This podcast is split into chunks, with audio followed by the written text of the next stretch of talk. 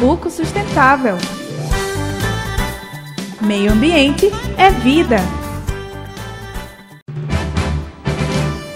Olá pessoal, este é o nosso Pernambuco Sustentável e hoje vamos conversar sobre economia circular. Quem está com a gente é a secretária em exercício de Meio Ambiente e Sustentabilidade de Pernambuco, Inamara Melo. Tudo bem, Inamara? Tudo bem, Tiago, e com você?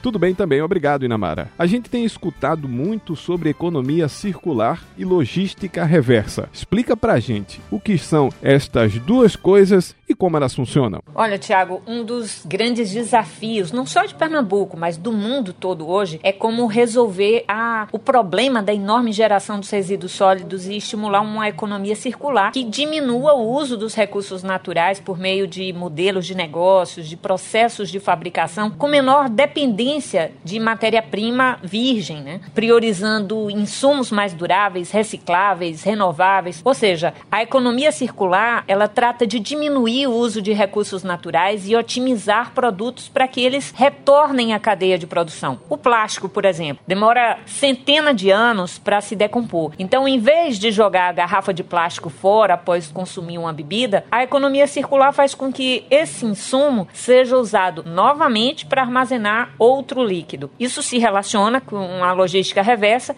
que é um conjunto de procedimentos que devem ser adotados principalmente pelo setor empresarial para recolher e dar encaminhamento pós-venda ou pós-consumo para o reaproveitamento ou destinação correta dos resíduos. Em Pernambuco, tem alguma iniciativa pública para estimular a logística reversa e a economia circular? Tiago, olha, nós estamos criando um decreto que estabelece as diretrizes para a implantação da logística reversa de embalagens. Então, a partir desse projeto e de acordo com o que estabelece tanto a política nacional quanto a estadual de resíduos sólidos, os fabricantes, importadores, os distribuidores e comerciantes de produtos que, após o uso pelo consumidor, gerem resíduos de embalagem em geral, eles estarão obrigados a estruturar e a implementar sistemas de logística reversa de forma que não sobrecarreguem nem o serviço público de limpeza urbana e de manejo desses resíduos sólidos. Ou seja, é o fabricante ou o comerciante daquele tipo de embalagem que fica responsável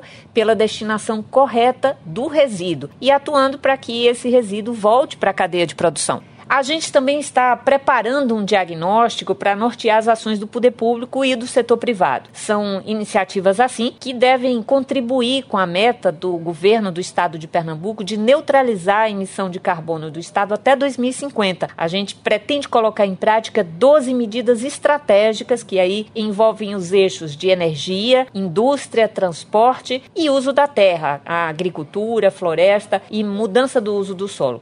Também Aqui, obviamente, a questão de resíduos sólidos. Então, especificamente quanto aos resíduos, Pernambuco tem focado no incentivo a ações de ampliação da coleta seletiva, da reciclagem, com forte investimento né, para o encerramento dos lixões no estado e ainda buscando a redução do desperdício alimentar e da compostagem. Inamara, o prazo para resgatar o equilíbrio ambiental está se esgotando, não é? Qual o maior desafio para conseguirmos garantir um futuro para o nosso planeta? Veja bem, Tiago, a gente já está atrasado nesse cronograma de salvar o planeta. A gente está vendo aí, por exemplo, essa semana choveu granizo no Rio de Janeiro. As mudanças climáticas estão mostrando que está tudo maluco. Então, tem calor e seca no sul, enchentes e frio no nordeste. Enfim, nós sentimos na pele as consequências das agressões que nós provocamos na natureza.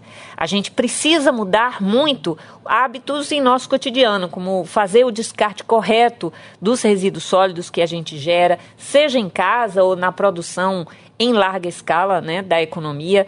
É importante fazer uso da energia limpa, adotar um tipo de transporte que seja elétrico usar combustíveis menos poluentes, estimular o uso de bicicletas. É, é preciso a gente evitar todo tipo de desperdício, seja de água ou de outros recursos naturais. Enfim, nós precisamos fazer as escolhas certas a partir de agora, pois o futuro já pode estar comprometido e nós temos que garantir aí um meio ambiente equilibrado. E eu acho que isso passa por políticas públicas que são de responsabilidade dos governos, mas também depende de cada um de nós. Então é fundamental o nosso comportamento estar voltado para garantir que cada pessoa faça a sua parte. Então está aí dado o recado. Obrigado, Inamara, por sua participação.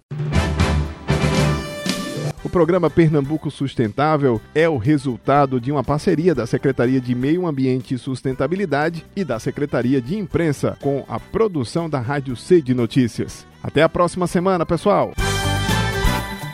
Pernambuco Sustentável. Meio Ambiente é vida.